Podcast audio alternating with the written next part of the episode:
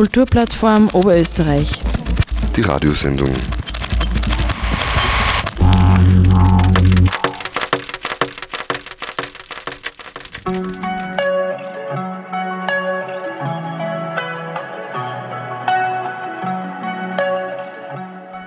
Hallo und willkommen zu dieser Ausgabe der KUPF Radioshow, dem Radiomagazin der Kulturplattform Oberösterreich, zu hören auf allen vier freien Radiosendern des Landes. Radio Froh, Freies Radio Salzkammergut, Radio B138 und Freies Radio Freistadt. Ich bin Sigrid Eck und habe heute zwei Themen für Sie. Zuerst hören Sie ein Gespräch von Thomas Diesenreiter mit Rudolf Scholten über die Begrifflichkeiten, Stärken und Schwächen des österreichischen Kulturbudgets. Im zweiten Teil erläutert Verena Hummer den Sonderfördertopf Extra 21.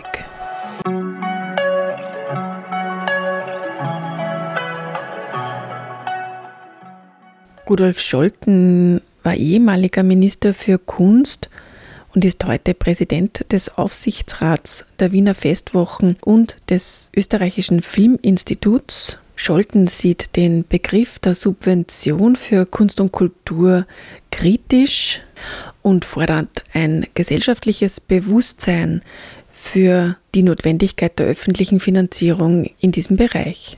Thomas Diesenreiter, Geschäftsführer der KUPF Österreich, hat für die KUPF-Zeitung Nummer 177 mit ihm gesprochen. Sie hören jetzt Ausschnitte daraus. Herr Scholten, ich möchte mit Ihnen heute über das Verhältnis der Akteurinnen in der Finanzierung des österreichischen Kultursystems sprechen. Und Sie haben, wenn ich mich nicht ganz irre, einmal in einem Interview gesagt, dass Sie den Begriff der Subvention äh, nicht so mögen, äh, weil das ein bisschen die Tatsachen nicht so ganz richtig darstellt. Äh, was wäre denn ein besserer Begriff? Wäre es besser, wenn wir da von der staatlichen Kulturfinanzierung sprechen oder wie kann man das auf dieser, auf dieser, auf dieser Begriffsebene definieren, was wir da eigentlich machen, wenn wir Kulturvereinen, Künstlerinnen Geld geben, damit sie Kunst und Kultur produzieren? Ja, ich, die Antwort ist sehr einfach. Es ist öffentliche Finanzierung, wie für viele oder für, für einige andere Bereiche auch. Es, äh, Universitäten werden öffentlich finanziert, der Gesundheitsbereich wird öffentlich finanziert. Die äh, öffentliche Finanzierung ist der adäquate Ausdruck für einen Bereich, äh, der nicht gleichsam nicht imstande ist, als, als äh, aus, aus Unfähigkeitsgründen die, die Finanzierung äh, äh, im, im Markt aufzutreiben, sondern der öffentliche Finanzierung braucht, wie beispielsweise der gesamte Bildungsbereich. Ich glaube generell, dass für alle diese Diskussionen ein Vergleich mit der mit der Wissenschaft, insbesondere der Grundlagenforschung, ziemlich adäquat ist. Warum glauben Sie, warum ist das so? Also warum reden wir da im Prinzip äh, gerade in dem Bereich dann immer, also warum haftet da der, der Finanzierung immer diesen Geruch des Almosens an im, im Kulturbereich, während das eben bei Kindergärten, auch beim, Straßenbau ja nie so kommuniziert wird? Da, da muss man die, Ant die Antwort jetzt zweiteilen. Von der politischen Richtigkeit her gesehen ist die Antwort, äh, es gibt keinen Grund. Das ist einfach falsch. Das haben wir uns angewöhnt. Äh, wenn Sie mich unter Anführungszeichen privat fragen, warum ich glaube, dass es so ist, dann ist es wohl darin begründet, dass die anderen Bereiche, über die wir sprechen, sozusagen keinerlei privat finanzierte äh, Beispiele kennen. Also Grundlagenforschung ist immer öffentlich finanziert. Kindergärten sind äh, also jetzt in, radikaler Minderheit privat finanziert, sonst auch öffentlich finanziert. Und im Kunstbereich stehen sozusagen privat finanzierbare gegenüber öffentlich finanzierten äh, Beispielen relativ nahe. Also ich habe immer dieses Beispiel, warum wird im, im Film sehr viel kommerzieller diskutiert als im Theater Antwort, weil im gleichen Kino kommerzielle Filme äh, mit äh, staatlich mitfinanzierten gespielt werden. Äh, es gibt aber kein Theater, wo sozusagen gleichzeitig Jelinek-Uraufführungen und Eisrevue stattfindet. Das mag lächerlich klingen, das, aber ich glaube, das ist der Grund, dass diese Nähe von kommerziellen Produkten und nicht kommerziellen Produkten in der Kunst rein räumlich näher ist als in den anderen Bereichen. Aber das ist kein Grund, das deswegen falsch zu benennen. Mhm. Also es ist maximal eine Erklärung, aber kein Grund, keine Berechtigung. würden Sie sagen, das ist meine persönliche Argumentation immer, der Staat hat ja den Auftrag oder ist auch den Selbstauftrag, der beispielsweise in Oberösterreich auch in der Landesverfassung drinnen steht, dass er seiner Bevölkerung ein Kunst- und Kulturangebot zur Verfügung stellt, dass er das kulturelle Leben des Landes sich darum kümmert. Und es könnte, könnte das Bundesland Oberösterreich oder andere Kommunen sagen, naja, wir machen ja eh unsere eigenen Theater und das Landesmuseum und die, die Landestheater, die reichen ja. Oder es ist der Punkt, wo man einhaken kann und sagen kann, das kann ja nicht alles sein. Also man kann sich hier nicht darauf zurückziehen, dass man nur die eigenen Häuser betreibt und deswegen muss man ja auch darüber hinaus Sachen finanzieren, die man selbst nicht zur Verfügung stellt. Ich glaube, auch da ist die Antwort sehr einfach. Es braucht äh, das gesamte Spektrum. Im Übrigen würde ich sogar einen Schritt weitergehen und sagen, die, die, die richtige Benennung ist nicht so sehr, dass der Staat die Verpflichtung hat, es zu finanzieren, sondern die Gesellschaft soll es finanzieren wollen, weil sie versteht, es zu brauchen. Ähm, äh, da komme ich jetzt wieder zur Grundlagenforschung, wenn Sie in einem sehr legeren Durchgang durch die Geschichte der Menschheit gehen, wird man schnell bemerken, dass es eine große Parallelität gibt zwischen Gesellschaften, die äh, bewusst in Kunst und Wissenschaft investieren und solchen, die auch in den pragmatischen, wirtschaftlichen etc. politischen Bereichen erfolgreich sind. Also die meisten der erfolgreichen Gesellschaften, auch historisch, waren sich sehr wohl bewusst, dass sie diese beiden Bereiche Forschung und Kunst brauchen. Oder umgekehrt, sie haben verstanden, dass sie diese Bereiche brauchen und, aus, und daraus entstand auch ein sozusagen pragmatischer Erfolg. Okay. Sie haben Anfang der 90er als Kulturminister, wenn ich es jetzt richtig im Kopf habe, äh, erstmals auf Bundesebene ein breites Förderprogramm für Kulturvereine, Kulturinitiativen aufgelegt, äh, ein Programm, das es noch bis heute gibt in der Abteilung 2.7. Warum haben Sie das eigentlich gemacht? Weil es notwendig ist zu verstehen, dass wir, dass, dass man nur äh, aus, dem, aus dem breiten Spektrum von dezentral und zentral, äh, also sprich ländlicher und städtisch, aber ich, ich, möchte lieber dezentral und zentral, weil es gibt auch im städtischen Bereich sozusagen dezentrale. Lassen Sie mich es ganz einfach sagen, wenn man Qualität will, muss man verstehen, dass das gesamte Spektrum notwendig ist. Würde man einen Teil vernachlässigen, äh, nimmt man bewusst äh, in Kauf, dass die Wahrscheinlichkeit von Qualität sinkt. Aber das war jetzt ein bisschen äh, eine, eine, politische Frage in dem Sinn, prinzipiell sind ja eigentlich die Bundesländer für die, die Kulturfinanzierung zuständig. Hat es da dann Widerstand gegeben? also man, man hat ja im Prinzip ein bisschen in die, hineinregiert in die Bundesländer. Gab es da naja, politische Probleme? Aus Sicht der betroffenen Organisationen ist dieses Wechselspiel bei manchen sogar zwischen Bund, Land, Stadt ziemlich mühselig. Zugleich muss man sagen, in der praktischen Erfahrung ist es so, dass man aus dieser Schaukelsituation auch Vorteile äh, produzieren kann. Also um einen ganz praktischen Fall zu sagen, ich kann als Bund sagen, ähm, ich erhöhe die Finanzierung für die Organisation X um so und so viel Prozent unter der Voraussetzung, dass das Land mitzieht. Das Land würde es relativ leicht haben zu sagen, nein, wir erhöhen nicht. Aber wenn die Organisation kommt und sagt, wir haben die Zusage vom Bund, aber ihr müsst auch mitziehen, tun die sich wesentlich schwerer. Und insofern glaube ich, dass so mühselig es im Alltag ist, so, ähm, also mir hat ein, ein äh, Bürgermeister einer österreichischen Landeshauptstadt einmal ziemlich laut gesagt, er ließe sich nicht erpressen. Und, äh, und ich habe ihm darauf gesagt, das ist nicht Erpressung, sondern wir ermöglichen ihm etwas zu machen, was er ohne sozusagen diesem Druck, den wir erzeugen, nicht machen könnte und auch nicht durchsetzen könnte. Kurzum, es hat dabei geendet, dass, die, dass diese Organisation dann ihr Budget bekommen hat. Also wie gesagt, ich glaube, es ist mühselig, aber es erhöht die Möglichkeiten. Mir fällt da persönlich ja einer, ein großer Vorteil ein, das ist der, dass die Kultur, die auch sehr politisch umstritten ist, so ein bisschen eine Sicherheit hat, was man in Kärnten gesehen hat, wie Jörg Haider an die Macht gekommen ist und ja die Förderung von zeitgenössischer Kunst und Kultur von einem Tag auf den anderen auf Null gefahren hat, konnten viele zumindest überleben, weil von äh, Bundesseite noch Geld gekommen ist. Aber in der Praxis, also dieser Verwaltungsaufwand, dieser irrsinnige, den, dass auch kleine Vereine alle drei Ebenen abklappern müssen. Das ist schon manchmal sehr mühselig, muss man sagen. Und es ist, glaube ich, eigentlich mittlerweile ein, einer der wenigen Bereiche, wo das noch so ist. Also die meisten gesellschaftlich organisierten Bereiche liegen relativ klar auf einer Ebene. Also entweder sind die Gemeinden ja, zuständig oder die Länder oder der Bund. Aber nicht diese, diese Dreifachmischung, die gibt es eigentlich sonst nirgends mehr so, oder? Das weiß ich nicht, aber Sie werden schon recht haben. Aber die, äh, ich habe dieses Argument sozusagen dieser politischen Balance vorher übersehen. Äh, also wenn wir zwei jetzt äh, mit einem Schlag bestimmen könnten, ob, ob wir bei dieser Zwei- und Dreiteilung bleiben oder, oder es auf einen reduzieren, dann glaube ich über die über mehrere Jahre gesehen, dass wir ähm, dass diese Sicherheit schaffen, indem politische Veränderungen nicht zu einem radikalen zu einer radikalen Veränderung der Finanzierungslandschaft führen können, weil die anderen gleichsam Justament äh, dabei bleiben, um, um da keine Dauerschäden zuzulassen. Äh, wahrscheinlich über, würde das sogar überwiegen. Also das Gleiche, das Gleiche betrifft ja zum Beispiel äh, Schwarz-Blau gegenüber der Kulturfinanzierung der Stadt Wien. Mhm. Also da hat natürlich Wien damals viel aufgefangen, was äh, bei einer schwarz-blauen Regierung äh, unter die Räder gekommen wäre.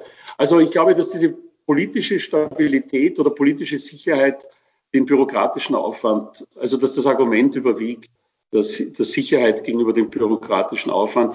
Im Übrigen, ich sage das jetzt aus, aus, äh, aus praktischer Erfahrung, weil ich bei einigen Organisationen involviert bin, die ihrerseits um öffentliche Finanzierung, äh, also öffentliche Finanzierung äh, wollen und brauchen. Es ist der bürokratische Aufwand schon wesentlich geringer geworden. Das ist für die Betroffenen noch immer hoch, weil es nützt ihnen nichts zu sagen, vor 20 Jahren war es komplizierter, aber es ist de facto schon einfacher geworden. Mhm. Wenn Sie es auf einer Ebene bündeln könnten, auf welcher Ebene würden Sie das machen? Sehen Sie das eher bei der, beim Bund, bei den Ländern oder bei den Kommunen? Das ist eine gute Frage, weil ich glaube, dass ich sozusagen die Identität des Bundespolitikers so interessant, dass ich es automatisch beim Bund machen würde. Ja, ich, ich glaube schon. Ich glaube, dass auch diese Verbindung dann äh, mit dem internationalen Bereich und so, dass das eher überwiegen würde. Aber wie gesagt, ich, ich denke, dass, dass ähm, die Sicherheit von sozusagen, dass dieser dieser Sessel auf mehreren Beinen steht, dass das einfach als Argument überwiegt. Ist das nicht eigentlich dann ein Drumherumarbeiten um ein anderes strukturelles Problem, nämlich dass die Kulturfinanzierung viel zu nahe an der, an der Politik ist. Und da meine ich jetzt nicht die Rahmenbedingungen, sondern die tatsächlichen einzelnen Entscheidungen.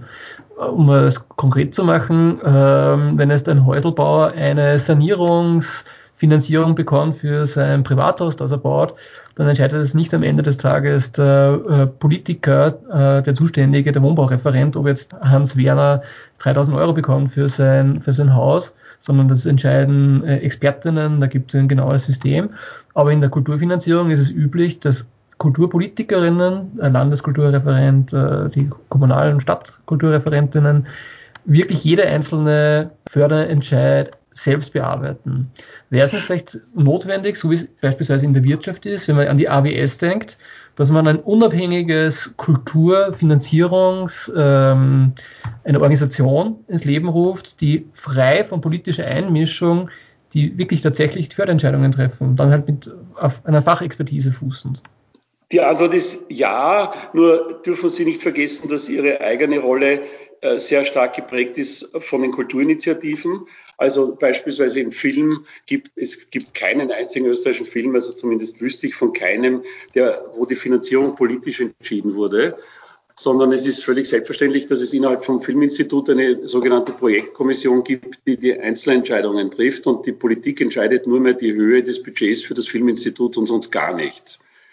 Äh, es gibt äh, im, äh, also kein Politiker macht den Spielplan eines Theaters etc. Also das heißt, oder ich weiß nicht, wir haben die Verlagsförderung damals eingeführt mit einem damals Beirat, ich weiß nicht, wie das jetzt heißt, aber es ist halt ein Äquivalent davon.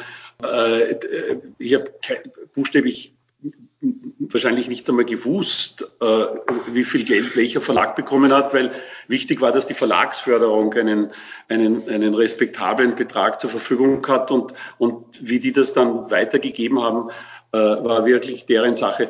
Ein wesentlicher Punkt äh, war, dass wir genau zu diesem, äh, zu diesem Punkt damals ähm, den leider dann von, von nach Nachfolgern abgeschafften Versuch gestartet haben, mit den sogenannten Bundeskuratoren äh, ein Budget zu schaffen, einen Budgetraum zu schaffen, der sozusagen jeglicher, also die einzige Vorschrift an, an die jeweiligen Bundeskuratoren und Kuratorinnen war, äh, ihr müsst das Geld korrekt verwenden und es muss dem jeweiligen, der jeweiligen Sparte dienen, also bildender Kunst oder so. Äh, und sonst gar nichts. Also es muss abrechenbar sein im Sinn von, es muss nachvollziehbar sein, wer welches Geld bekommen hat. Interessanterweise haben wir mit allen Rechnungshofkontrollen nie irgendein Thema äh, gehabt im Zusammenhang mit der, mit der Abwicklung der Bundeskuratoren und Kuratorinnen, obwohl es davon sechs oder acht gegeben hat. Ja, mindestens acht.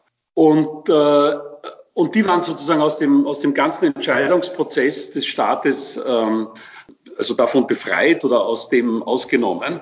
Das konkrete Problem in Österreich, wenn wir jetzt sehr nahe an der Praxis sprechen, ist, dass äh, in manchen Sparten die, die, die, Zahl der betroffenen äh, Menschen so klein ist, dass, es, dass sie kaum jemanden finden werden, ohne dass ich jetzt Unkorrektheit unterstelle, kaum jemanden finden werden, der sozusagen objektiv diesen Bereich sieht.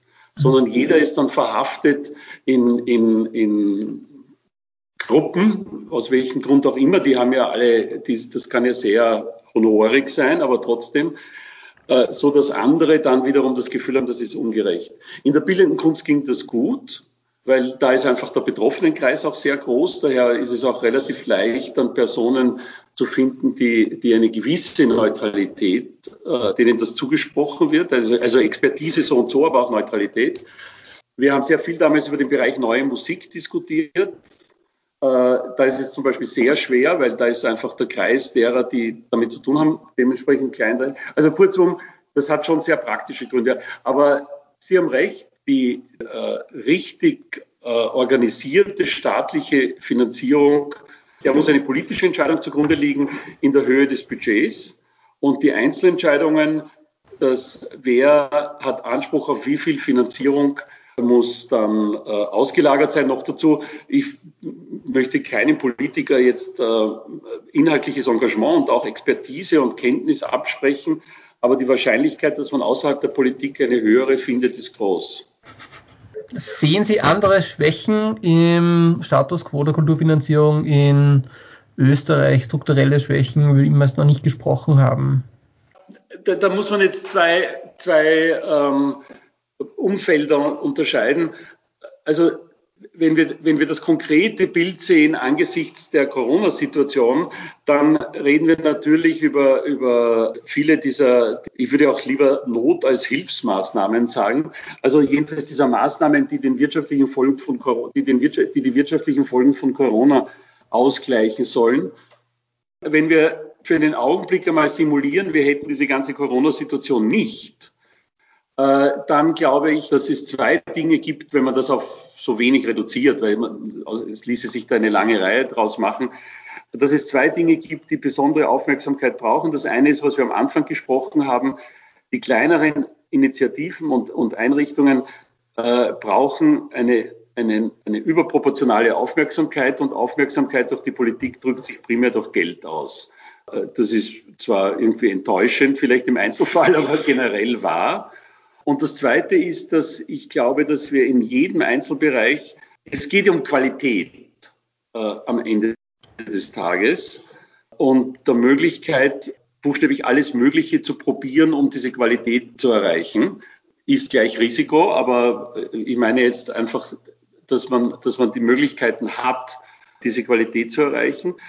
Und, ähm, und da finde ich, dass man den Bereich von Wettbewerben, Stipendien, alles, was so äh, für einen bestimmten, äh, für eine bestimmte Zeit sozusagen finanzielle Einschränkungen punktuell aufhebt. Also zu sagen, äh, ich weiß nicht, Autoren und Autorinnen, wir, es gibt für so und so viele Autoren und Autorinnen, das gibt es ja, aber, den, aber das auszuweiten finde ich wichtig, gibt es Stipendien, die ihnen für, ich weiß nicht, zwei Jahre die, die Sicherheit geben, nicht von literaturfernen Tätigkeiten äh, abhängig sein zu müssen. Diese Freiräume schaffen, das finde ich ganz, ganz entscheidend. Also, ähm, und, und da gibt es sehr viel äh, Wahrscheinlichkeit, dass da nicht in jedem Einzelfall äh, Sensationen herauskommen. Das ist aber vollkommen egal. Es geht darum, dass man die Möglichkeit bietet, äh, diese, diese, diese besondere Freiheit äh, nutzen zu können. Also alles das, was, was sozusagen punktuelle Energie auslöst. Das mhm. finde ich sehr wichtig. Und für so eine punktuelle Energieauslösung, wie Rudolf Scholten sie meint, steht auch der neue oberösterreichische Sonderfördertopf Extra 21. Stellvertretende Geschäftsführerin der KUPF, Verena Hummer, weiß mehr darüber. Verena, was gibt es denn Neues bei der KUPF und im Förderdschungel Oberösterreich? Ja, also es gibt sehr viel Neues natürlich, aber das Neueste, äh, was ich ankündigen kann, ist das Sonderförderprogramm Extra 2021 zum Thema Neustart. Das ist eben eine Sonderförderschiene vom Land Oberösterreich und von, von der Kulturplattform Oberösterreich. Und es ist dotiert mit 95.000 Euro. Man kann bis am 28. Juni einreichen. Und ähm, da wir auch die Moderation übernehmen und Teil der Jury sind, würden wir uns natürlich sehr über ganz viele Einreichungen freuen. Wie kam es denn zum Extra 21? Das ist das neue Format vom Innovationstopf. Ähm, wie kam es denn dazu? Wie kam es denn zu dieser Neuauflage?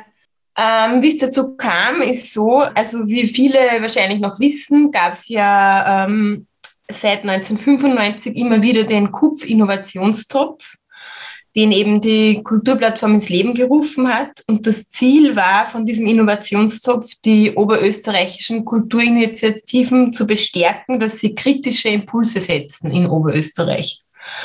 Besonders damals war auch noch, dass es ein wirklich nachhaltiges und vor allem transparentes äh, Vergabemodell hatte. Also es war schon damals eine öffentliche Jury. Und ähm, es will eben eine fortschrittliche Kulturpolitik fördern. Der Innovationstopf wurde bis zu 18 Mal vergeben. Aber dann 2017 beim schwarz-blauen Sparkurs, ähm, dem fiel er dann eben zum Opfer. Also seit 2017 wurde der Innovationstopf gestrichen.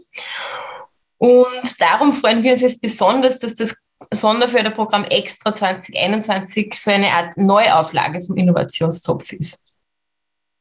Also Extra 21 hat natürlich zum einen den Auftrag, jetzt die doch ziemlich am Boden liegende Kulturszene wieder aufzurichten und hier eine Chance zu bieten für einen Neustart sozusagen oder für, einen, für eine Wiederbelebung. Auf der anderen Seite aber die Frage ist, die kritische Haltung, die die Kulturplattform mit äh, dem Innovationsfördertopf eingenommen hat, ist diese Haltung immer noch gegeben, auch wenn die Jury jetzt hier diverser geworden ist und nicht mehr nur aus der KUPF stammt oder rekrutiert wird?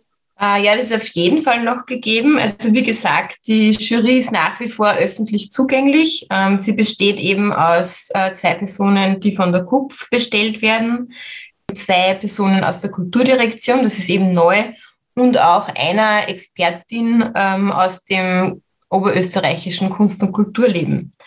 Wir haben eben von Anfang an darauf bestanden, dass das Budget für den Sonderfördertopf auch wirklich äh, zusätzlich zum regulären Kulturbudget finanziert wird. Das war mal der eine Punkt. Und der andere Punkt, der uns sehr wichtig ist, ist, dass es eben ein Sonderförderprogramm ist, das wirklich allen offen steht. Und deshalb äh, steht auch in den Ausschreibekriterien, dass man unabhängig von Herkunft, Wohnsitz oder Staatsangehörigkeit ansuchen kann. Also das heißt, auch äh, Menschen KünstlerInnen oder Kollektive, die jetzt keine österreichische Staatsgehörigkeit haben, können hier einreichen. Wichtig ist einfach, ähm, dass das Projekt in Oberösterreich stattfindet und einfach einen, also einen klaren regionalen Bezug in Oberösterreich hat. Mhm. Okay, dann kommen wir vielleicht zum Abschluss noch zum Inhaltlichen. Was kannst du uns da noch dazu sagen, Näheres? Ja, also ähm, das Thema von dem Programm ist eben Neustart. Die Kulturszene, vor allem die freie Kunst- und Kulturszene, muss und soll jetzt wieder neu durchstarten. Und ähm, wir brauchen einfach neue Ansätze. Das heißt, das Sonderförderprogramm will eben auch wirklich experimentelle Wagnisse fördern. Und inhaltlich haben wir uns eben gedacht, geht es um einen Neustart nach der Pandemie. Wie können Projekte ausschauen, wenn jetzt die Besucherinnenzahlen begrenzt sind? Äh, welche Orte und Plätze gilt es jetzt auch neu zu bespielen? Und ähm, wie geht man jetzt eben auch damit um, in Zeiten von Social Distancing, wie kann da Kultur vielleicht auch wieder als verbindendes Element wirken? Also das sind so die inhaltlichen Hintergründe von diesem Extra 21 Sonderfördertopf. Okay, das heißt, inhaltlich ist also hier ein großer Freiraum da. Man kann der Fantasie kann man freien Lauf lassen und der Kreativität. Äh, vielleicht nochmal zum Abschluss jetzt die Hard Facts. Nochmals, wo kann ich einreichen, wo kriege ich Infos etc. Also ähm, man kann ab sofort einreichen und zwar online. Es gibt es auch von der Kulturdirektion ein äh, Online-Formular. Also man muss wirklich nichts mehr ausdrucken und abschicken. Die Einreichung ist bis 28. Juni möglich. Der Sonderfördertopf Extra 21 zum Thema Neustart ist mit 95.000 Euro dotiert und steht wirklich allen Personen offen. Mehr Infos dazu finden sich auf der Website der Kulturplattform Oberösterreich und auch auf der Website vom Land Oberösterreich.